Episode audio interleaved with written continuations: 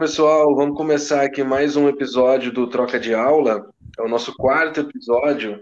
Eu queria agradecer já a professora Alessandra e a professora Sayane, né, as coordenadoras e diretoras que participaram com a gente no episódio passado. Trouxeram uma contribuição bem legal para a nossa conversa aqui, né, o nosso diálogo, e foi muito bacana. Queria agradecer também o pessoal que está escutando o podcast, está mandando mensagem, Tá bem legal também, a gente agradece demais a, a, participação de todo mundo. E hoje nós vamos tratar aqui a nossa, nossa conversa, uma conversa bem tranquila e aberta sobre como tornar o componente curricular atrativo ao aluno, né, que é um assunto às vezes que é uh, caro ao professor, né, um assunto que é, que é bem discutido, bem, o professor tem esse papel né, de transformar tudo em atrativo para o aluno. Né? E para isso a gente vai conversar com a, a, professora Adriana, a Adriana Manzato, que é professora na Rede SESI, professora uh, do ensino fundamental na Rede SESI. Muito obrigado pela participação, Adriana. Eu que agradeço o convite, estou muito feliz de poder participar e contribuir aqui com vocês. Obrigadão. E agradecer também, hoje a gente vai conversar também com o professor Edson, professor Edson, que é uh, professor de Física no Instituto Federal de Mato Grosso, lá em Campo Novo dos Parecis. Obrigado, Edson. Opa, João, eu que agradeço. É uma, é uma honra poder contribuir aqui com vocês, né? Espero que a gente tenha uma boa conversa. Bom, então a gente já vai começar aqui com a nossa pergunta-tema sobre esse episódio 4, que é como tornar o componente curricular atrativo ao aluno. Então, eu queria saber, Adriana, que estratégias vocês costumam utilizar, né? Então, no caso, a gente está falando da, da educação fundamental 1, você é professora, né, nesse ano do primeiro ano do fundamental 1. Então, para você contar um pouco aí como, quais as estratégias e como que vocês fazem para conectar diferentes conteúdos e componentes usuários que tem ao aluno. Bom, então vamos lá é, é sempre um desafio, né? Nos dias de hoje, principalmente, a gente tornar uma aula atrativa. É, é, em sala de aula é bem complicado, porque eu tenho 32 crianças ali junto comigo, é um número bastante significativo de alunos, né? Ao mesmo tempo, cuidando ali deles e, e, tendo que, ao mesmo tempo, é, ensinar e dar conta dos conteúdos que precisam ser trabalhados. Eu sou responsável por cinco componentes curriculares. Além disso, nós temos também os professores especialistas, que né, trabalham com, com as aulas deles, com o currículo deles. Então, fica assim, bastante corrido. Agora, na rede SESI, todo o ensino fundamental 1, ele é integral, então as crianças ficam na escola das sete da manhã às quatro da tarde, é também bastante cansativo, principalmente para um primeiro ano, que geralmente chega de uma escola de meio período, né, eles não estão adaptados a esse conceito de aula, então no começo a rotina para eles é bastante complicada, e tornar tudo isso atrativo sem que fique cansativo, é bastante difícil, né? A vida do professor ela já não é fácil. Nesse começo, então, ela fica bastante complicada. Mas com o tempo e com a aquisição da experiência, a gente vai tendo aí é, uns macetes, né? E a gente vai conseguindo fazer com que fique sim mais atrativo para as crianças. E a gente precisa fazer com que a aula, os conteúdos sejam bem próximos à realidade deles, né? É, eles são pequenos, então, lógico que um trabalho de pesquisa, o professor ele nunca para de estudar, então um trabalho de pesquisa ele é sempre muito importante.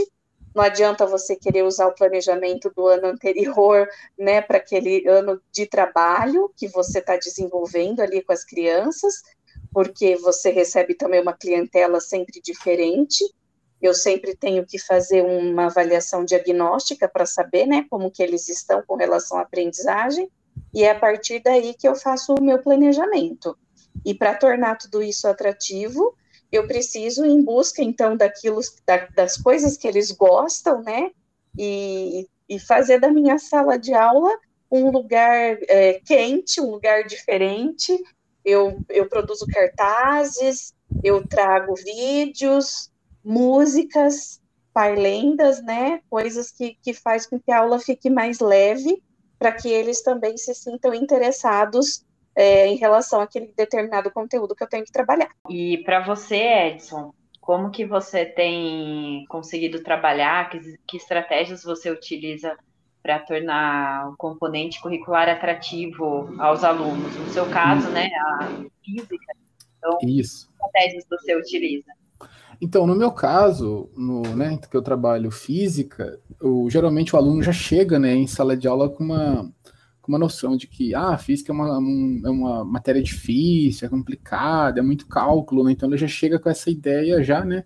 Então você tem que mostrar para ele que física não é só cálculo, né? Física vai, vai muito além da conta. Física é aquilo que ele, que ele vê no seu dia a dia, aquilo que ele usa, aquilo que ele, às vezes, ele, ele vê um aparelho e não sabe como que é o funcionamento daquilo, né? Então, geralmente eu parto do seguinte ideia. Eu parto da... Primeiro, eu eu fiz física porque eu gosto muito dela, então acho que é uma, uma área da ciência incrível, então eu me identifico muito com ela mesmo.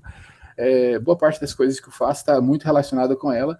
Então, como eu gosto muito, quando eu vou para a sala de aula, eu já tenho aquela, aquela emoção, aquela, aquele brilho nos olhos, assim, de falar daquilo que eu gosto. Então, eu já chego na sala falando daquilo que eu gosto. Então, o aluno fala: opa, esse professor aqui já é animado. Então, já, já desperta um pouco a, atenção dele. Outro ponto que até a professora Adriana acabou de falar é a questão de você ver aquilo que ele gosta. O que, que o nosso aluno gosta? Eu já trabalho já com um aluno do ensino médio, né? então geralmente o aluno do ensino médio ele gosta bastante de super-herói, ele gosta de literatura de, por exemplo, literatura da parte de poderes, é, magia. Então ele gosta bastante desse mundo alternativo, de coisas que podem ocorrer. E então eu, eu, eu, acabo entrando nesse ponto. Por exemplo, a gente assiste, por exemplo, lá o.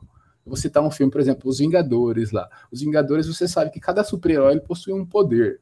Aí eu chego para eles e falo, galera, você acha que é possível, por exemplo, criar um poder, por exemplo, um poder de fazer com que as coisas flutuam? Eles, o que, professor? Como assim? É, tipo, ah, tipo magneto, por exemplo. Será que é possível ter esse tipo de coisa? Eles, ah, professor, eu acho que não, que isso daí não existe. Eu falo, não, existe sim. Isso não só é possível, como eu vou mostrar para vocês. Então eu vou lá para eles e mostro que com a física a gente consegue produzir coisas que vão muito além da ficção. Exatamente, a galera, quando a galera imagina uma coisa assim, ah, uma, acho que aquilo não existe, mas a física é capaz de produzir muito além. Por quê?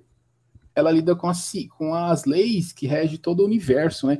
Então a gente, com base nisso, a gente é capaz de produzir coisas quase inimagináveis, a gente só está começando. Então eu parto daquilo que eles acabam gostando, por exemplo, filme, Harry Potter, e acabam mostrando para eles que a física é capaz de produzir tudo aquilo e um pouco mais. Ah, mas tá, e como que você faz isso? Falar isso é bonito. E na prática? Na prática, eu faço isso de forma hum, colocando, fazendo experimento. Então, por exemplo, eu pego eu pego um experimento que vai demonstrar para ele esse poder do, do magnetismo. Mas como é que eu vou fazer isso? Ah, para isso eu vou utilizar um super imã, vou utilizar alguma, algum, algum equipamento, uma parte de eletrização. Então, acabo mostrando para ele que a física pode ir bem além da, bem além da, da, da, magia, né? Ele acaba sendo uma tecnologia, uma tecnologia extremamente aplicada. Outra estratégia que eu uso muito com eles, que eles ficam todo ano eu trabalho bastante com ele, é participar de Olimpíadas. Essa Olimpíada, geralmente que eu participo, é uma Olimpíada de Astronomia e Astronáutica. O que, que é isso? Então, é a parte que seria a parte teórica, você fazer uma prova, né, que fala sobre, sobre foguete, lançamento de foguete, espaço e tal, e a parte prática de você colocar aquilo que a gente estuda em sala de aulas, de Newton, transformação de energia, você colocar tudo isso, materializar isso em forma de um foguete e lançar esse foguete. E aí que a coisa fica interessante, porque na teoria as coisas são bem. são Ah, você faz assim, assim, assado, resolveu. Na prática, quando você vai fazer, colocar a mão na massa, você vê que as coisas ela acaba surgindo algumas dificuldades, alguns problemas que você tem que pensar. Como é que você vai resolver isso? Como é que eu vou gerar uma expressão? Como é que eu vou fazer para o meu foguete ir além? Então o aluno acaba se envolvendo muito com essa, com essa atividade prática, que ele acaba se perguntando como que ele pode resolver isso, como que ele pode fazer aquilo, então ele já desenvolve a questão de, de pesquisar, a questão de começar começa a utilizar o método científico, procurar respostas, criar hipóteses para resolver o seu problema. E no fim de tudo isso, caso ele consiga ficar entre os melhores, ainda ele tem a possibilidade de, de competir né, na, na Olimpíada Nacional. Então a gente no 2019 a gente foi para a categoria nacional, a gente foi para o Rio de Janeiro, participou da Olimpíada e acabou entrando na categoria campeão. Então a gente conseguiu medalha de, de ouro. Então tudo isso acaba, acaba fazendo com que o aluno queira fazer aquilo. Se não for só pela física, mas por poder participar de uma Olimpíada, por poder fazer uma, uma coisa diferente, então isso acaba atraindo muito o aluno. Eu vejo que isso é realmente muito importante mesmo. Depois disso, o aluno ele fala: Nossa, professor, como é tão legal, é tão, é tão divertido. Já teve aluno que chegou a mim e falou: Professor, sério, eu sempre quis fazer um foguete, eu nunca tive uma oportunidade. Agora a gente veio para o Rio de Janeiro, participou da, da, da, competição nacional, é como se um sonho fosse reali realizado. Então, essas são algumas estratégias que eu acabo utilizando e para mim, tem dado muito certo e eu vejo que os alunos gostam bastante mesmo. Eu tive a oportunidade de trabalhar com o Edson tempo, né? E achava fantástico essas questões que ele levantava, que era muito do que a Adriana comentou, né? De você trazer aquilo que tem algum significado para o aluno, né? E aquilo que traz algum encantamento para o aluno, né? Eu lembro da, das aulas do Edson, que os alunos ficavam assim, ah, não, ah, é nada. Aí eles queriam saber, mas como é que se faz isso? Que é, é um debate interessante, que, por exemplo, na, na, na própria construção da, da, ciência, né, pessoas como o, o, Alexander von Humboldt falava disso, né, do, do encantamento que a gente tem que ter para a realidade, e aí depois desse encantamento que a gente passa a, a, se perguntar, olha, mas como é que isso funciona? Por que, que isso é assim, né? E é, é, é uma coisa que é fundamental para a gente trabalhar na sala de aula, né? A, a, essa, essa percepção tipo, olha, mas isso não pode ser. Como é que funciona isso, né? Sobretudo com, com estudantes uh, que a Adriana trabalha, né? Uh, que o, o, as crianças são muito assim, né? De você, se você fala uma coisa muito óbvia, ela te responde com uma obviedade maior ainda, né? Como se você Exato. não tivesse entendido, né? Exato. Eles, eles vivem num mundo muito concreto, né? Então, para chegar no abstrato, a gente rala ali para conseguir, para provar, né? Que existe e que a gente precisa estudar para conseguir. Mas, e é uma conquista, né? Mas é, é isso mesmo, eles, eles precisam desse encantamento, com certeza. E eu lembro da, da, das aulas que eu, que eu acompanhei do Edson, que uma vez ele fez uma, uma espada do, do Star Wars, Edson, eu não, tenho, não entendo nada disso, você depois essa, me Essa parte foi show, hein, João? Basicamente a... a ideia foi, a galera gostava muito de Star Wars, não só a galera, como eu também próprio, né? Aí a gente, um aluno chegou, professor, será que é possível fazer um sabre de luz? Eu, com certeza é possível. Ele, vamos fazer? Eu falei, claro, vamos fazer então. Aí a gente sentou, começou a pensar, levantou algumas questões de como é que poderia ser feito. Por fim, depois de muito trabalho, tentativa, erros, e por fim a gente conseguiu fazer um sabre de luz 100% original, cara. Foi uma coisa assim que você pode procurar em qualquer lugar que você não vai ter. Foi a gente que inventou, a gente que fez aquilo. Foi o maior orgulho, assim, ó. É como se uma invenção nossa tivesse nascido ali. E pra você ter noção, tem esse sabre de luz até hoje guardado de lembrança, hein? Foi, foi uma realização, tanto para mim quanto para os alunos, hein? Eu me diverti muito. É, é a conquista, né? Exatamente. E, e, esse papel que é interessante do, do aluno perceber que o professor também está envolvido, né? Ah, que aquele conhecimento que está sendo produzido não é uma coisa assim do tipo, olha, eu sou o detentor máximo aqui de todos os saberes, você é um sujeito que está aí, senta a bunda que você vai aprender o que, o que eu sei. Se você conseguir, né? Tem muitos professores que têm essa postura, né? Se você conseguir ainda aprender. E essa coisa das aulas de uh, o, o, aluno participar com o professor e o professor está uh, motivado a fazer, né? O professor gostar do que faz, né? Isso faz muita diferença, né? É, com certeza, João. Essa parte do você gostar faz toda a diferença, porque quando você gosta, você já chega lá com uma, uma emoção, com um brilho nos olhos, você acaba passando essa sensação para o aluno. Quando o aluno consegue ver aquilo, ele consegue perceber, ele sente aquilo, ele se sente motivado. É como que toda aquela energia boa que você tá ali, o aluno acaba recebendo tudo aquilo e participando, ele responde para você na mesma, na mesma frequência. Então a gente acaba entrando numa ressonância para por assim dizer, entendeu? Em torno de um objetivo comum que seria aquela aprendizagem, né? Aquela coisa realmente que faz sentido para ele, né? Para sua vida. Eu penso que essa questão mesmo de você conseguir tornar atrativo, né, para o aluno, tem a ver com, com esses pontos que vocês comentaram. Então, a gente pesquisar aquilo que, que os alunos gostam, é, conectar né, ao cotidiano dos alunos, então a realidade dos alunos, E aí, às vezes, tem, tem muito professor que não faz isso, né? Às vezes segue, por exemplo, o livro didático, que está mostrando um município, um estado, que não é aquele onde o aluno vive, e não faz essa transposição ali para o local. Então, por isso que é importante mesmo, né, fazer essa correspondência com o cotidiano dos alunos. E o Edson tocou num ponto, assim, que é em relação a, ao professor estar motivado, que eu acho que isso, assim, é, é fundamental Uhum. Né? Assim, eu, por exemplo, tive professores, é, bom, vou dar um exemplo, professor de inglês durante a minha educação básica, nenhuma motivação. Isso fez com que eu nunca tivesse vontade também de me dedicar ali na escola. Né? Agora, quando você tem, que foi no caso, a minha professora de geografia do ensino médio, determinou que eu ia ser no meu futuro professora de geografia, porque ela, ela vinha, como o Edson falou, com esse brilho nos olhos, para ensinar, para contar as experiências, né? E aí isso me fez lembrar é, de um livro que eu li esses tempos atrás, que é Neurociência e Educação, que vai mostrar o processo de aprendizagem a partir do funcionamento do cérebro. E o livro traz isso mesmo, que estudos né, da neurociência mostra essa questão relacionada com a postura do professor, a emoção do professor em sala de aula para o processo de ensino-aprendizagem.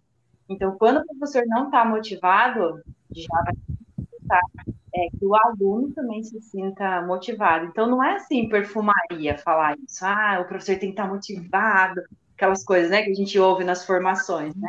Não, é porque quando a gente pensa a partir do funcionamento do cérebro, é realmente isso que acontece, né? E o que a, que a Adriana também falou sobre o professor nunca para de pesquisar, Nunca, a gente nunca para de pesquisar, porque todo ano tem uma coisa nova, todo ano os eventos, as coisas que acontecem. Tem que sempre estar ali pesquisando, né, se inovando. Então tem agora as tecnologias, o mesmo agora que é um dos assuntos que a gente vai falar dessas aulas remotas, a gente teve que renovar, né? E aí, para continuar, né, o Edson até já deu aí alguns, alguns exemplos ah, em relação agora presenciais, como que, quais estratégias que vocês utilizam para atrair a atenção dos alunos nas aulas presenciais? Pode começar com você, Adriana? Pode, pode sim, claro que pode.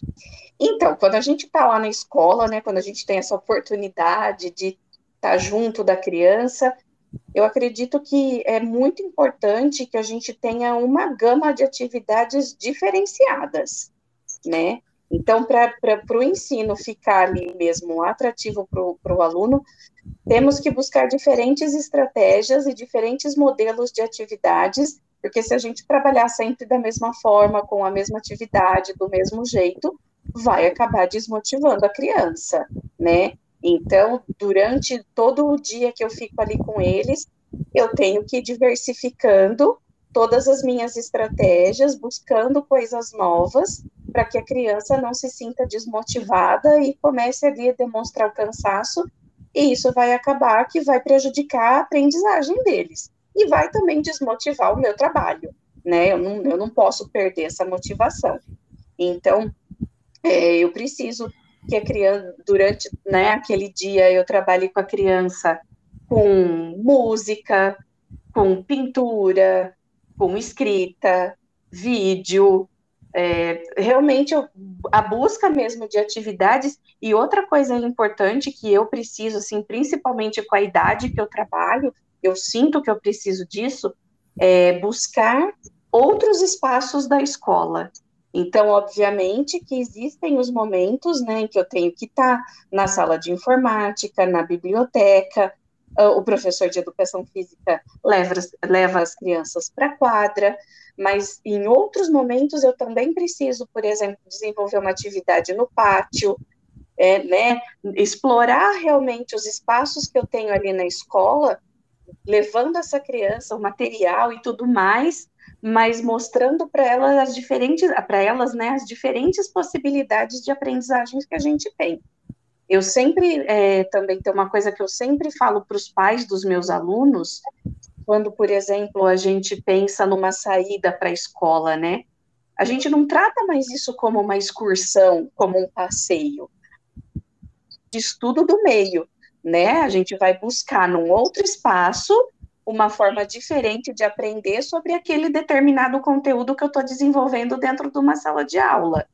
Então, eu busco ali é, mostrar para o meu aluno de uma forma mais prática, num ambiente diferente, um outro jeito de aprender. Então, eu acho que buscando sempre novas estratégias, a gente nunca vai desmotivar. É cansativo, né? Não, não é fácil, mas é, é primordial, é super importante, faz parte do nosso papel, né? De, de busca e de motivação. Adriana, uh, isso que você colocou é interessante, porque teve até um, assunto que a, Alessandra trouxe no, no, episódio passado, que é de que o, o, os professores do Fundamental 1, eles trabalham com diversas componentes curriculares, digamos assim, né, que se desmembram depois no, no de dois e no médio como disciplinas específicas. Exato. E, uh, não é? essas diversas áreas elas têm debates específicos delas para mobilizar metodologias, etc. Então, para o Fundamental 1, é um trabalho enorme você construir essa motivação, essa né, aproximação com o aluno. Né? Não, e eu fico pensando agora com 30 alunos no período integral. 32. 32. Porque às vezes tem um ali que vale por uns três, né? É, né? Então, assim, são 32 alunos no período integral, alunos que saíram da educação infantil, que tem uma outra dinâmica. Então, eles entram no processo de alfabetização, e aí vocês tendo que dar conta de uma diversidade de componentes curriculares. Eu, assim, eu acho assim, vocês extraordinários, assim. É, eu, a gente está tendo essa experiência com as meninas aqui em casa. Né? É, elas estão na escola, mas agora por conta da pandemia a gente tem desenvolvido as atividades com ela aqui, com elas aqui. Outro dia eu quase surtei com duas. Eu cheguei para o João falei assim, como que as professoras aguentam? Porque é toda hora perguntando, perguntando, perguntando, perguntando. E, e assim, você tem que ir, de certa forma, mais individualizado do que o que a gente tem no ensino fundamental 2 e ensino médio. Né? O fundamental Exato. 1 é uma coisa né, mais individualizada. Então, eu acho assim que vocês da, da educação é, do fundamental 1 são assim fantásticos, incríveis assim. Não é fácil, mas a gente vai conforme a gente vai adquirindo experiência, também vai ficando melhor, né? É, o que no começo, assim, que é bastante difícil, falando também das estratégias, é essa transição entre uma aula e outra, porque na verdade sou eu que continuo ali, né? Então eu preciso, né, aqu aquela hora é a hora de parar a aula de língua portuguesa e, por exemplo, partir para ciências da natureza. Então, como que eu faço isso, né? Porque não é assim, acabou e fim, né? É o momento de pausa. Essa atividade agora ela foi completa, a gente vai começar uma outra, um outro assunto, mas depois, num outro momento, eu vou voltar né, nessa atividade, e é sempre esse caminho de vai e volta, de, de, de fazer mesmo essa transição entre uma aula e outra, que não é o caso do Edson, né? Porque ele muda de classe, ele muda de turma, mas ele continua ali né, na disciplina dele. É eu não, eu tenho que fazer essa transição entre um componente curricular e outro que não, no começo é bastante complicado, mas a gente vai conseguindo. Não, agora o Edson, né, fala pra gente então quais as estratégias que você utiliza. Você uhum. comentou já, né, da questão de realizar os experimentos, né, de envolver uhum. os alunos em, em Olimpíadas, mas ali mais no cotidiano ali, né, que você uhum. faz ensinar um determinado conteúdo de física, o que, que você busca para atrair os alunos ali na hora da, da aula presencial? É, como a Adriana disse, realmente isso de você é, tornar o conteúdo mais atrativo para o aluno realmente é bem uma coisa bem difícil. Você tem que tem que se esforçar para conseguir. Então, geralmente, como é que eu faço isso? O professor ele tem que ter um jogo de cintura incrível, ele tem que ser quase um mago, ele tem que chegar em sala de aula assim e, e dar quase um show para o aluno assim que ele fala: Nossa, isso é possível. Então, por exemplo, imagina que a gente vai estudar lá, a gente está no primeiro ano e vai estudar cinemática. cinemática é parte da física que você vai estudar velocidade, distância, tempo. Então a gente está lá, né? Estou lá na sala de aula explicando para os alunos, escrevendo no quadro, né? Tá, ah, calcula a velocidade média, distância, tempo, a gente faz alguns exemplos e tal. Os alunos estão tudo quietinho ali. Falo, pessoal, que tal a gente ver isso na prática? Pessoal, o que na prática, professor? Como assim? Como é que a gente vai ver isso? Fala isso, a gente vai fazer isso na prática agora. Aí o que a gente faz? A gente vai lá na quadra de na quadra de society, né? E a gente faz uma, uma corrida. Então, o que, que a gente faz nessa corrida? Eu organizo os alunos, né? Então, a gente vai organizar uma competição em que a gente vai fazer uma corrida. Aí, nessa corrida, o que, que a gente vai fazer? Vai calcular a distância. Então, já, a gente já vai ter uma distância. Eu vou peço para os alunos é, irem lá e medir qual é a distância de um ponto até o outro. Então, a gente calcula a distância, né? Depois, a gente vai ter que medir a velocidade. Então, pega o cronômetro, geralmente o celular já serve para você medir o, o tempo, quanto tempo eles vão do ponto de partida até o ponto de chegada. E também já peço para um outro grupo de alunos anotarem todas essas informações. Anota o nome do aluno, anota a distância que todos vão correr, anota o tempo individualmente todos eles. Por fim, a gente vai fazer toda uma competição, vai ter todo uma, um evento lá que a gente acabou de criar no momento, né? Faz toda a corrida, primeiro, segundo colocado, discute, brinca um pouquinho, depois a gente volta para a sala de aula. Em sala de aula, todas essas informações que a gente coletou nessa nessa viagem rapidinha para a quadra, a gente vai poder calcular a velocidade média, velocidade, qual foi a maior velocidade do, primeiro colocado, do segundo, aceleração. Então, esse foi um exemplo, por exemplo, de uma aula básica de, de cinemática. Aí você fala, ok, tá, mas cinemática você vai lá na quadra resolve, né? Tudo bem. Agora, por exemplo, imagina que a gente vai estudar eletricidade. Então, ah, a gente vai estudar eletricidade. Geralmente, o conteúdo de eletricidade, dependendo da forma como você coloca para o aluno, ele pode ser um tanto abstrato, porque a gente está falando de carga elétrica, corrente elétrica. É uma coisa que ele fala, putz, mas eu não vejo isso, eu não consigo pegar isso. É uma coisa um pouco difícil de ele conseguir dele conseguir concretizar isso, né? Então, o que, que eu faço? Falo, pessoal, uh, Bem, se eu falar para você que eu consigo, só de tocar em você, saber, por exemplo, seu estilo de vida, se você é uma pessoa estressada ou não, se você faz atividade física ou não, e algumas outras coisas a mais. Você não precisa me falar nada, eu só preciso tocar em você já consigo obter todas essas informações. Ele, o que, professor? Como assim? Isso é impossível, o senhor tá. Você deve estar tá brincando. Eu falo, não, isso é possível sim. Falei, vou, não só é possível, como eu vou mostrar para vocês. E aqui que eu faço. Eu vou lá, a gente tem um, um equipamento chamado gerador Van de Graaff. O João conhece muito bem esse, esse equipamento, porque eu já usei ele como cobaia. Então, esse gerador Van de Graaff, ele nada mais é do que uma bola que concentra cargas elétricas, né? Então, literalmente, qualquer função dela dá alguns, alguns pequenos choques. Então, o que, que eu faço? Eu faço todo um experimento em que eu vou fazer um teste para verificar se o aluno é bom ou mau condutor. O que, seria um bom condutor? É aquela pessoa que conduz bem a eletricidade. O mau condutor já é capaz de fazer isso. Então, eu faço um teste individual em cada aluno. Então, quando eu faço esse teste, eu consigo obter algumas informações. Se ele for um bom condutor, eu consigo ter toda uma noção de qual é o estilo de vida dele. Se ele é uma pessoa estressada, se ele faz atividade física ou não. Veja, uma, uma coisa simples como um teste, como seria a máquina do choque, o teste do ser ou não bom condutor, já é capaz de passar muita informação sobre aluno. Ele fala: Nossa, professor, eu nunca imaginei que isso fosse possível, entendeu? Então, basta você pegar aquele conteúdo, imaginar uma forma de tornar aquilo atrativo e lá mostrar para o aluno. O aluno fica encantado. E por fim, a gente faz uma finalização que nada mais é do que a corrente do choque social, em que a gente pega todos os alunos e vai lá e dá um, um pequeno choque, como se fosse um fio é diversão garantida. Então é assim que eu acabo fazendo. Eu pego todos os conteúdos de física e a gente vai procurando coisas alternativas para serem feitas. Isso, como a Nívia perguntou, são coisas que eu acabo fazendo em sala de aula mesmo.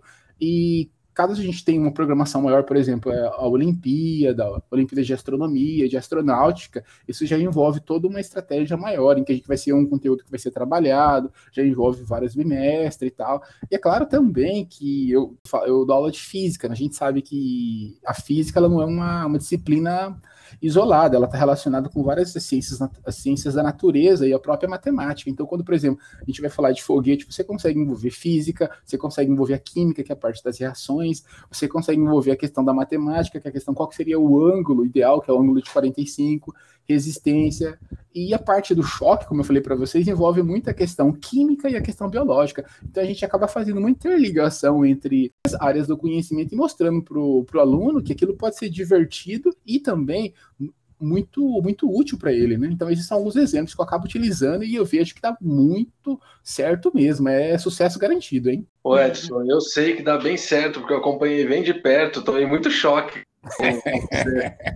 Eu lembro, hein, João? eu lembro, cara, eu lembro. E é doído, hein? Não é, pessoal, não é aula, não. Pais que escutam isso aqui dói. dói. Eu lembro também teve uma vez que, que dentro dessas estratégias, né, o Edson levou essa, essa estratégia para um congresso para apresentar lá em Cuiabá. Aí a gente estava no congresso, de repente eu vi uma movimentação, assim, mais gente se acumulando tudo num lugar. O Edson estava fazendo essa, como é que você chamou, Edson? É, a, corrente do, a corrente do choque social. A corrente do choque social. Eu adorei. Nome próprio, né? e aquilo estava enorme, assim, estava envolvendo o evento inteiro, até o reitor estava no meio dela, assim. Só que eu, como já era sacado, né? Eu já sabia o que, que era a finalidade da coisa, nem pus a mão nisso. Ô, João, isso deu tanto certo nesse, nesse evento, né? Que lá, lá em Cuiabá, o Orkif, cara, teve gente que foi todos participou todos os dias do evento e foi todos os dias lá para poder participar do experimento. Deu tanto é certo que a, gente foi, a gente foi convidado, você próprio sabe, para participar da Semana Nacional de Ciência e Tecnologia. Só para você ver que uma coisa simples acabou tendo um destaque enorme, não foi? É, então, e, e isso que eu ia comentar, que a, eu diria até que ela parece simples, mas é todo um conhecimento que o, o Fábio trouxe, o Fábio trouxe isso no primeiro episódio, que é todo um conhecimento especializado que o professor tem, que é aquela coisa uh, que a gente discute muito, né, sobretudo agora com, a, com as reformas né, do, do, do, ensino médio, né, do fundamental também, uh, com a BNCC, de que um, um, notório saber, alguém que é externo ao contexto da educação, possa uh, vir a atuar na sala de aula sem ter, no, não é algo simples eh, mobilizar o que uh, vocês aqui trazem no podcast. Não é algo que uh, eu chego, acordo amanhã, coloco uma caneca em cima da mesa, vou para casa, volto e vou lá e, e faço tudo isso. Tem toda uma preparação, conhecimento de didática, conhecimento científico, é um processo de formação do professor que não é algo simples, não é algo que qualquer um faz, né? É o professor que faz. É até o que a Adriana traz, né? A questão de diversificar as estratégias. Então, usa um pouco a escrita, vai para o vídeo e usar outros espaços da escola, é quem tem o conhecimento da prática para fazer isso, né? Não é qualquer pessoa que vai chegar ali e saber atuar nesse sentido. Não, peraí, não dá para ser aula expositiva o tempo todo, né? Com as crianças em processo de alfabetização em tempo integral. Não, não dá. Então, você tem que ter esse tipo de conhecimento. Não é tão simples assim. É, a, essa questão que a Adriana põe também sobre o ambiente, né, ocupar outros espaços da escola também é muito bacana. É, a gente sabe que quando o ambiente é agradável, ele facilita também esse processo de, de ensino-aprendizagem, como o João comentou em outros episódios, né? Ele odiava ir para a escola, porque é aquela estrutura que parecia uma prisão. Né? Então, isso vai dificultar o processo de ensino-aprendizagem. Então, tudo isso envolve muito estudo, muita pesquisa, muito conhecimento. Então, não, realmente, assim, não é para qualquer um, não é fácil. E o Edson comentando desse, desse exemplo, né, da estratégia que ele deu de ir para a quadra, me lembra também uma colega nossa, né, Adriana, lá do, do SESI, a, a Larissa, mandar um abraço para ela. É, eu fico assim encantada. Ela faz é, um pouco muito semelhante, né? Ela vai com os alunos para a quadra, para fazer eles correrem, para depois para a universidade. Ela explora os espaços, né? Explora. E eu fico pensando, por que, que eu não tive um professor de física assim? É. Porque, Edson, é. eu sempre pensei assim, nossa, mas para que, que eu vou usar isso? Né? Sabe aquela pergunta que muitos alunos fazem? Eu me fazia quando eu estudava física. Gente, porque o professor chegava, ele só desenvolvia cálculo. Ele não fazia essa sentia que a física está no nosso dia a dia.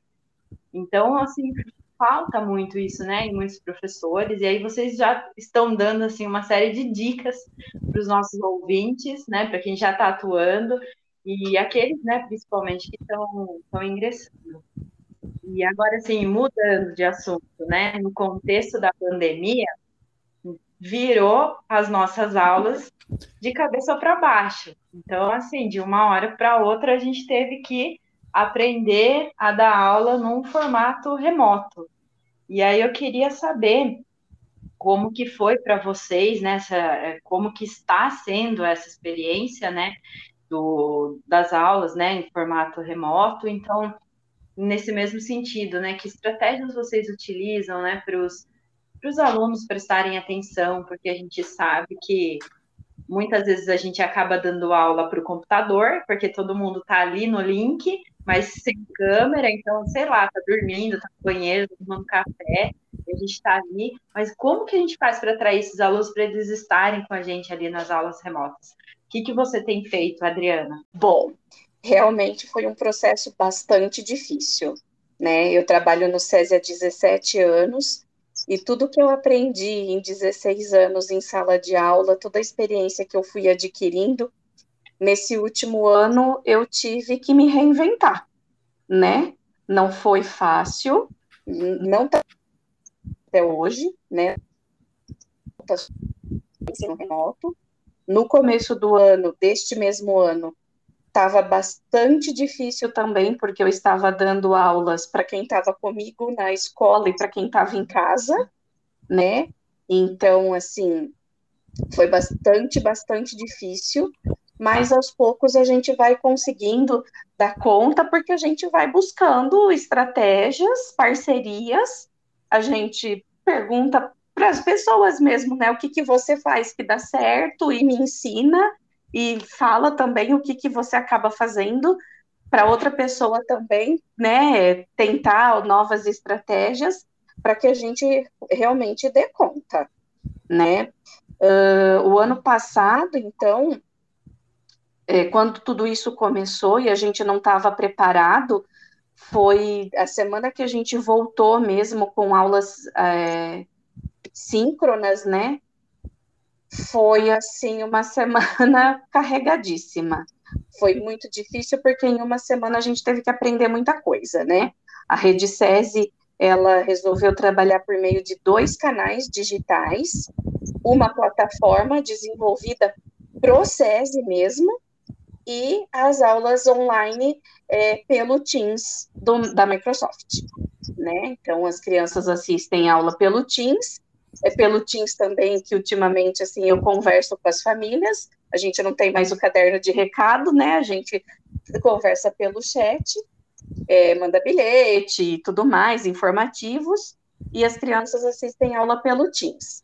Na plataforma, eu deixo as atividades para as aulas assíncronas e também as gravações das aulas para quem perdeu e para quem de repente teve alguma dúvida, precisa rever a aula, né? Então a gravação tá lá. É, um dos nossos combinados, então, é esse. Uh, assistir, se tiver dúvida, assiste a aula gravada. É, é, é complicado, é difícil, mas, assim, basicamente, no, na nossa primeira aula online, o que, que eu faço? Eu faço os combinados com as crianças. Então, na verdade, não é uma aula, né? É um bate-papo, uma conversa, em que eu vou combinando com eles como serão as aulas e como eu e eles devemos nos comportar durante, então, aquele momento que nós estamos juntos. Um dos primeiros combinados é que ninguém fecha a câmera. Então, nas minhas aulas, todo mundo de câmera aberta. Esse é, é o primeiro combinado que precisa ser cumprido. E eu combino isso também com as famílias e, né, precisa ter consequência. Então, as câmeras estão sempre abertas, uh, os microfones fechados, né? O microfone só é aberto quando uh, solicitado. E o que, que eu faço então com 32 crianças? Porque eles querem contar tudo, né? O ano passado, quando a gente voltou, nós tínhamos ficado um mês e meio sem aula, quando né, voltamos aqui online. E eles queriam contar absolutamente tudo. Uh, ah, Para minha surpresa, acontece isso com essa turma desse ano também. Eles não me conheciam bastante, mas é uma turma assim que é desenvolta. Eu, eu não esperava encontrar a turma do jeito que eu encontrei né? É, nós tínhamos um plano de ação para esse ano para uma turma que não tivesse tido contato com letras, com números e tudo mais, né?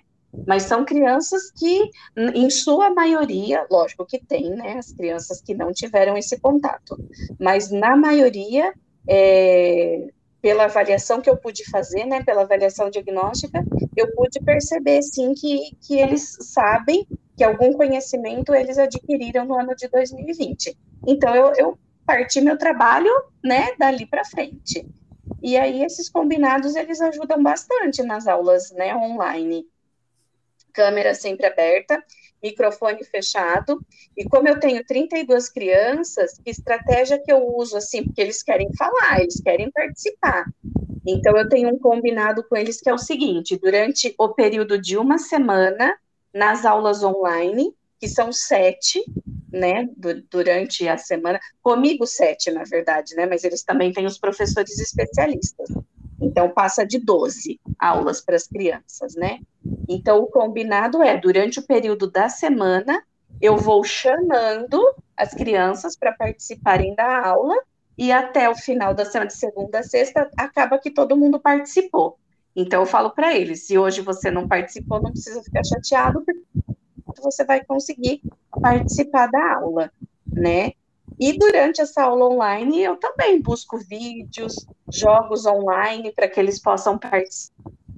É, eu compartilho tela aqui no meu computador da, da página do livro que eu estou trabalhando com eles, eu faço a lição junto, eu vou digitando, eles vão escrevendo. Existe também os dias que eu faço grupo de estudo, então, que é para reforçar essa questão mesmo da alfabetização. É, eles têm o material, né, que eles adquiriram, que é o material didático da rede, então isso também facilita bastante o trabalho, mas eu não posso ficar só presa nesse material, eu preciso buscar, né, outras estratégias, e para as crianças de primeiro ano, também uma coisa que dá certo, mas que depois precisa ir ampliando, é fazer no começo aulas mais curtas, né, para que eles fiquem ali envolvidos, e depois, aos poucos, a gente vai aumentando o tempo dessa aula até que fique mesmo com 50 minutos. Né? Então, nesse momento, a gente já chegou nos 50 minutos, já, já ampliamos esse tempo, as aulas já são de 50 minutos, eles têm geralmente três aulas por dia, duas comigo e uma com o professor especialista, e tem o dia que tem o grupo de estudo.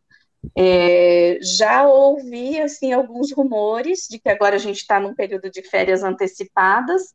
Em abril, agora no começo de abril, quando a gente voltar, é, vamos ter que trabalhar de uma forma diferente se não voltar no presencial. Então, eu acho que também a quantidade de aulas será ampliada. E aí, mais uma vez, a gente vai né, buscar novas estratégias para que essa criança fique envolvida, porque eles são pequenos e realmente fica bastante cansativo, né? Para eles assistirem e para a gente também, que tem que ficar aqui. Na verdade, está todo mundo ali, mas você está falando com o computador, é um pouco diferente. Mas aos poucos a gente também vai adquirindo experiência e a gente vai vendo que é possível. É isso, é, é bastante complicado, mas é isso é tudo é toda uma reprogramação assim do trabalho, né? Eu lembro daquele tinha um, uma brincadeira na internet, né? Que era um desenho de um computador e uma frase assim, né, em cima do computador. Isso não é uma escola. Que é o que você está comentando. A gente aborda, envolve o aluno, coloca toda uma, uma uh, utiliza os nossos conhecimentos todos, uma gama de possibilidades para esse aluno se manter aprendendo. Mas o computador não é a escola, né? É o ambiente da escola, os alunos, Exato. o contato, o processo de educação é outro, né? Aqui a gente consegue, a gente tem uma ferramenta para se escutar e muitas vezes se vê, né? Uh, mas tem vezes que não dá para se olhar, né? O, acho que o Edson vai conseguir é, é, é, falar também coisas interessantes para a gente, Edson, assim como a Adriana, sobretudo numa realidade de, do, do, interior é, é, de Mato Grosso, né, Edson? Com relação Exatamente. à internet. Eu só né? queria fazer um complemento, posso? Eu faço também, eu faço também um combinado com as famílias no começo do ano. E esse combina, porque o ano passado, uma coisa que eu senti bastante dificuldade é que eu tinha aluno que assistia aula deitado na cama, eu tinha criança que assistia aula de pijama, que estava ali uh, me ouvindo, mas não estava fazendo atividade junto comigo, não pegava o caderno, não pegava o livro. Então, uma coisa que eu combinei, eu combinei o ano passado com os pais, mas esse ano eu peguei firme mesmo com as famílias, né, as novas famílias, é essa questão mesmo de que a criança, quando está assistindo aula de casa, ela precisa estar tá num ambiente em que ela vai estar prestando atenção na professora, que o material que ela precisa vai estar tá ali perto dela, que ela não esteja de pijama, porque né, precisa tirar o sono do corpo, precisa, a criança precisa entender que aquele momento é o momento escola. Ela não está na escola, mas ela precisa entender que aquele momento é o momento escola. Então, quanto mais próximo do ambiente escolar essa criança tiver, embora ela saiba que ela está na casa dela, né? Melhor. Inclusive, eu tenho crianças esse ano que assistem aula de casa, mas está de uniforme. Então, isso é uma coisa, assim, que, que valoriza, né? Valoriza o nosso trabalho e valoriza aquilo que eu combinei com os pais. Eu percebo que é uma coisa que deu certo. Sim. Ressalta, uh, você ressalta aí a importância da escola, né? que é estar uhum. mais próximo possível do ambiente que é a escola, né? Que é o Exato. o Edson, uh, comenta para a gente um pouco os seus desafios aí relacionados a, a tornar atrativo todo esse conteúdo, né? Você uhum. comentou bastante coisa sobre a prática na escola. Uhum. Como é que foi isso online? Então, hein, João, essa online as coisas ficaram bem complicadas mesmo. Como a própria Adriana disse, a gente fica com a. A gente tem que se reinventar, né? Porque fica difícil. Também concordo com ela essa questão de você ter um momento, né? Se você tem aqui, se aquele horário é o horário da aula, então você tem que se dedicar exclusivamente para aquilo, de preferência de uniforme, com a câmera, para poder você ter um. Você está fazendo aquilo, né? Senão você acaba distraindo. A gente sabe que não só o aluno, que é, que é, que é, muito disperso, mas como uma pessoa em si. Toda vez que você abre um, um celular, um computador, você tem internet, então você tem mil possibilidades ali e você acaba se se perdendo em tantas coisas e acaba tenta fazer um monte de coisa e acaba não fazendo nada. Então essa parte de você concentrar naquilo que você está fazendo é essencial para que aquilo seja feito, seja muito bem feito, né? Então no meu caso realmente foi bem complicado, porque a gente eu dou aula no interior, né, no, em Campo Novo do Parecis, então a gente tem uma realidade um pouco diferenciada, porque internet, a cidade em si, a internet já é um tanto precária. Então, por exemplo, a gente tem internet em casa assim é muito complicado você ter, e geralmente quando você consegue, tô falando para você internet de via rádio de um mega, então é um mega, é, um, é uma internet extremamente fraca, né? E tem aquilo também, é como se fosse uma internet meio que compartilhada, assim, muita gente usa, então, por exemplo, fim de semana que tá todo mundo em casa, a internet dá uma oscilada violenta. E isso eu tô falando, por exemplo, para mim, que é professor, né? Agora imagina para o aluno. Geralmente, boa parte dos nossos alunos, eles moram, por exemplo, em fazenda, em lugares extremamente afastados. Boa parte deles nem tem internet, entendeu? E computador também é bem complicado. Agora, então, que, como é que o campus, antes do professor em si, acabou lidando com isso? O campus acabou fazendo uma, uma pesquisa, né? Levantou algumas informações, por exemplo, quantos por cento de aluno tinha internet, então a gente verificou que boa parte deles não tinha internet, só que boa parte deles tinha um celular. E algum e boa parte deles também não tinha, só que eles tinham alguma possibilidade de conseguir, por exemplo, em alguns dias da semana eles poderiam ir na cidade e conseguir ir na casa de um parente e tal. Então eles poderiam ter acesso à internet, só que não era uma coisa constante. Então dava para ir levando. O celular, boa parte deles tinha, então dava para fazer atividade pelo celular. Agora, o computador não, o computador era uma, uma, uma dificuldade. Então, o campus, diante de toda essa dificuldade, acabou fornecendo é, auxílio financeiro, né? Para a internet, chegou a emprestar computador e tal. Agora, para o professor. Então, o professor, diante tanta dificuldade, tanto, tantas complicações, no, tanta dificuldade do aluno, o professor tem que pensar como que ele vai fazer essa atividade e essa atividade tem que se adequar à realidade, porque não basta você querer inventar um mundo todo, sendo que seu aluno não vai, não vai ter um acesso àquilo, não, não resolve muito, entendeu? Então, no meu caso em específico, o que, que eu acabei fazendo? Eu acabei pesquisando, estudando bastante, também tive que correr atrás, porque eu não. Essa parte de fazer aula e tal, assim, aula online, aulas para ficarem lá, não, eu, não, eu praticamente não fazia dessa forma, né? Eu ia mais no quadro e tal. Então eu tive que realmente sentar sentar a bunda e gastar bastante tempo produzindo uma apostila. Então, o que, que eu fiz? Eu comecei a produzir a apostila. Cada apostila era referente à aula. Então, eu ia lá e falava, ah, então a gente vai ter uma aula de cinemática, por exemplo. Então, eu ia lá, montava toda uma apostila de acordo com o meu público. Quem queria ser meu público? Era meu aluno. Então, eu fazia uma apostila, né, um, um material escrito para ele adequado já mais ou menos o nível dele, Aí também eu fazia a lista de exercício, né? E tinha a questão da aula também. Então, eu e sem falar que não só a aula, só que a gente tem também umas outras dificuldades em sala de aula, que é o aluno que precisa de um, de um atendimento mais específico. A gente tem, por exemplo, alunos surdos lá no, no campus. Então, como é que você faz para adequar? São, e você tem que fazer um material adequado, né?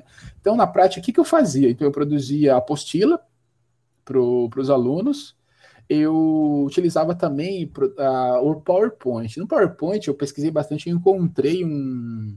como se ele funcionasse uma extensão no, no PowerPoint, que é um aplicativo chamado Power Use. O que, que esse aplicativo faz? Ele te fornece vários, é, vários organogramas, vários ícones, várias imagens para você poder tornar a sua sua aula mais rica. Então você consegue colocar uma imagem de uma qualidade melhor, consegue colocar um organograma, então isso acaba enrique, enriquecendo bastante o, a aula. Você coloca, coloca umas imagens assim diferentes, então isso acaba chamando bastante a atenção do aluno. Então eu comecei a produzir aulas assim vi que os alunos começavam a gostar. E também percebi que quando as aulas eram como a Adriana disse, um pouco longas, então aulas tendendo a 50 minutos, ficavam muito cansativos, os alunos não conseguiam é, não conseguiam ficar é, muito tempo concentrado naquilo. Então eu comecei a reduzir também. Eu, tive, tive, essa ideia, reduzir bastante o tempo da aula e depois fui aumentando progressivamente. Depois, pesquisando bastante também, encontrei um outro aplicativo chamado VideoScribe. O que é esse VideoScribe? Ele é um, é um programa né, para computador em que você produz a sua aula, só que a sua aula fica uma coisa um tanto dinâmica.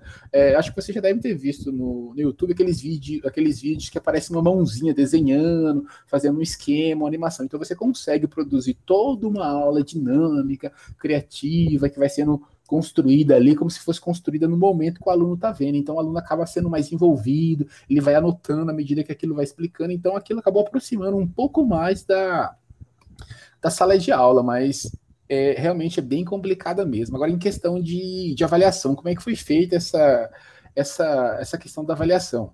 Geralmente eu passava por lista de exercício, Aí você vê, para você ter que corrigir todas essas listas de exercícios, dá muito trabalho. Você fala que você precisa produzir muito material.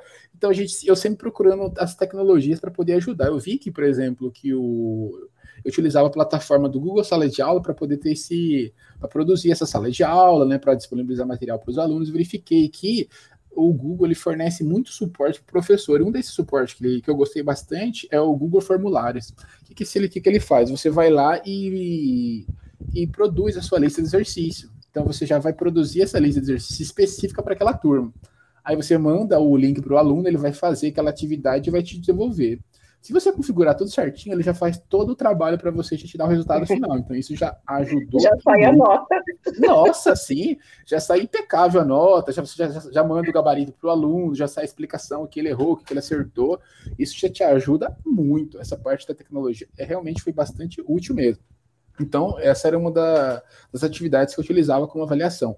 Outra atividade que eu tentei, na verdade, eu comecei a utilizar foi a questão da experiência.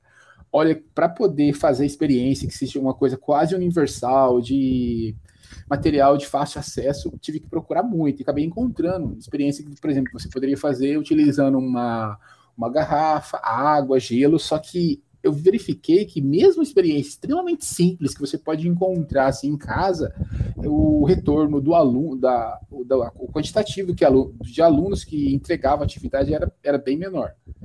Eu perguntava para ele por que, que eles não faziam, mas simplesmente eles não faziam. Uma parte da boa parte assim, um pouco mais de 50% fazia, acho que uns 60% mais ou menos estavam entregando a parte da experiência. Então eu vi que a parte da experiência em si não foi muito bem aceita pelo, pelos alunos. Agora, atividades em grupo foi, foi bem aceita, eles acabavam fazendo, se envolvendo e tal, entendeu? Então, no, no para mim em específico, o que acabou ajudando muito foi procurar a parte é, aplicativos, coisas que te ajudam e tal. Então, tive que procurar bastante. Acho que isso acabou ajudando bastante, porque depois de um tempo você já está tão tão especialista naquilo que você consegue produzir uma aula mais rápido, você consegue corrigir uma atividade mais rápido, consegue fazer um vídeo mais rápido, isso acaba te ajudando bastante. Então, isso acabou ajudando bem o, nesse, nessas aulas. Vocês trouxeram, acho que já várias dos, das dicas, né, das estratégias. E, e, assim, mais uma vez, o professor teve que pesquisar tudo, né? Então, como é. a Ana falou, teve que se reinventar. Então, é muita pesquisa, né, sobre o que fazer, quais as alternativas, né, diante do ensino remoto, e essas questões que, que o Edson traz, né, em relação ao a realidade dos alunos é, é muito importante. Então, muitos é, não têm internet, ou não tem uma internet que, que é legal, que funciona bem, é, não tem computador, né? São muitos alunos que a gente tem que não têm computador, né? Então, foi, foi necessário auxílio.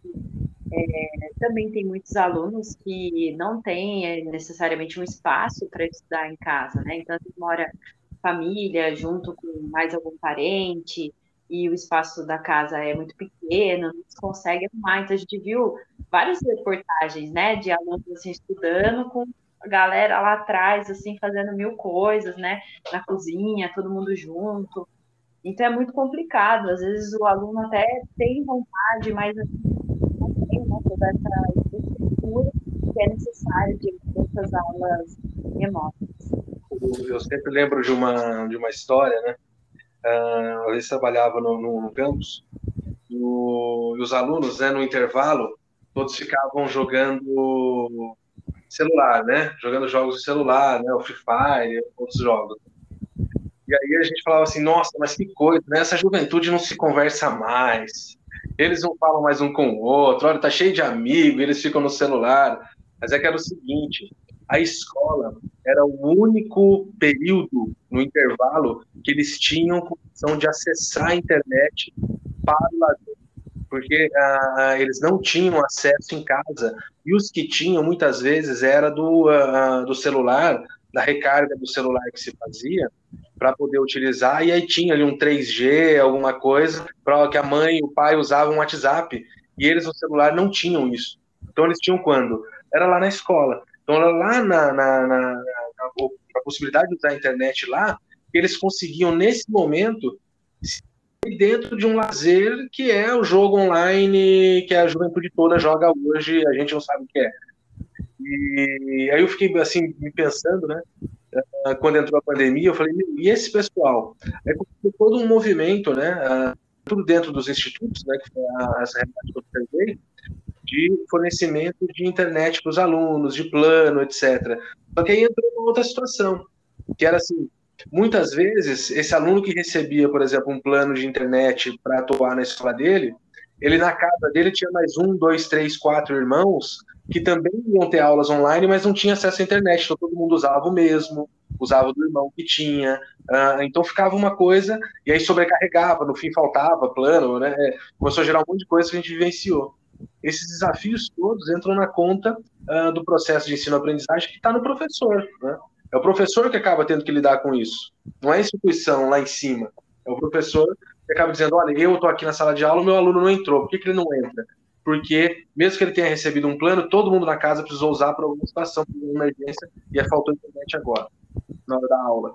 Uh, por exemplo, locais que mesmo ele recebendo o plano, você grava um vídeo, etc, para ele baixar o vídeo, é, é, muito pesado, né? Enfim, é, essa coisa toda não, não foi igual para todo mundo, né? Na, tudo nas realidades das escolas públicas, né?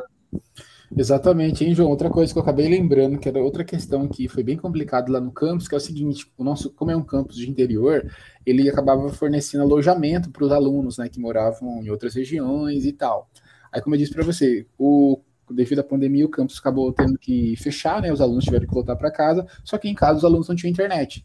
Um, o único lugar que poderia ter internet era na, na cidade, né, em Campo Novo em si, só para poder.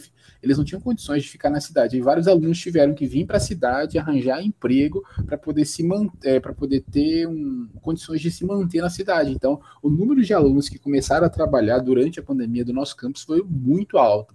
Aí essa era outra coisa que a gente tinha que lidar, porque o aluno, ele, como ele começava a trabalhar, ele tinha várias outras atividades, e aí ele acabava tendo muita dificuldade de entregar as atividades no prazo e tal, então era uma coisa que a gente tinha que acompanhar quase que com aluno com aluno, e conversando com ele e tal, para e ser um tanto mais flexível, né? Porque a gente não era, era difícil você acabando exigindo um igual para todo mundo, né? Porque tinha alguns alunos que não tinha necessidade, não, não, não precisava trabalhar, enquanto vários vários outros tinham que trabalhar para se manter e tal, então a gente tinha que levar isso em conta também na, na questão dos prazos de entrega, né? Então era quase que você tinha que ver aluno por aluno para ver o que estava acontecendo e tal, e conversando com ele, procurando ajudar ele da melhor maneira possível. Assim, a gente foi levando aqueles que estavam realmente querendo, a gente ia relevando, ajudando, e ah, professor, não deu para entregar, não, a gente vai lá, dá para fazer assim, assado, para ver que a gente manteve o aluno, né? E porque também muitos alunos acabavam desistindo. Se, gente, se você for ver o índice de desistência, sim, acabou sendo muito grande, o aluno simplesmente abandonava.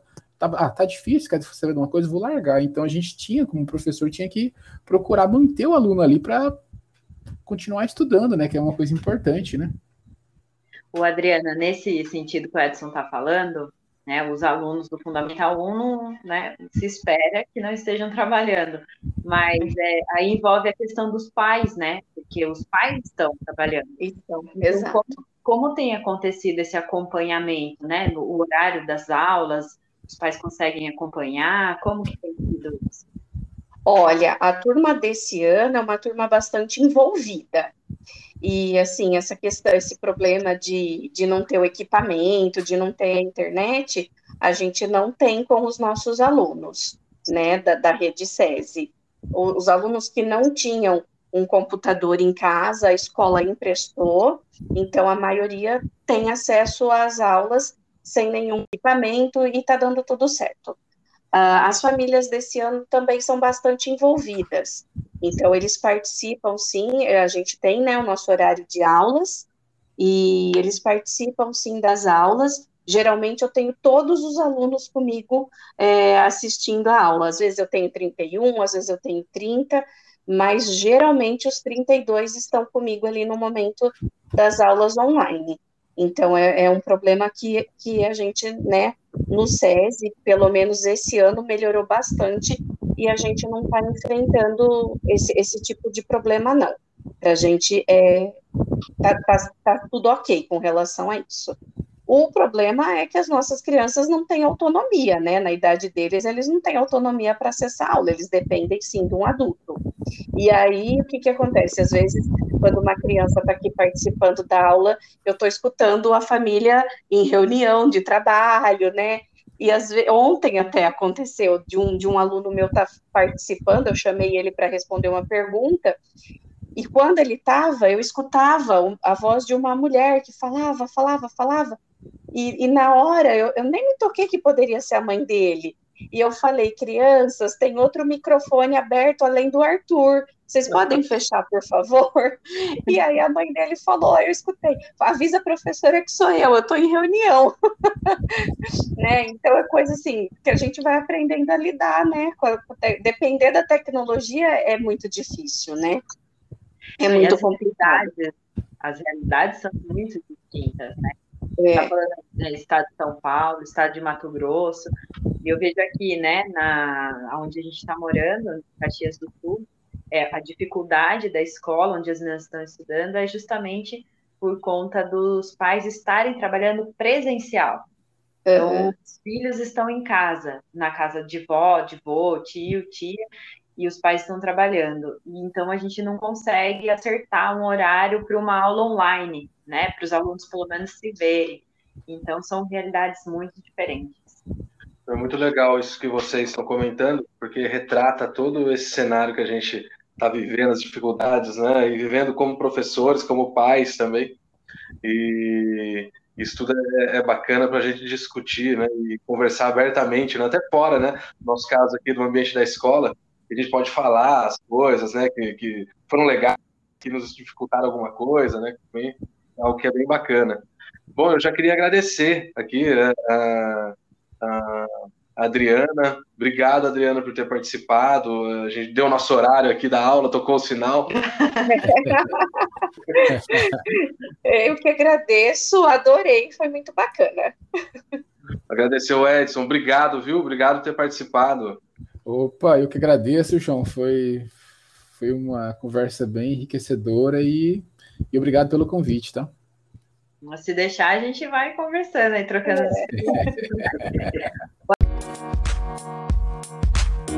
Thank you.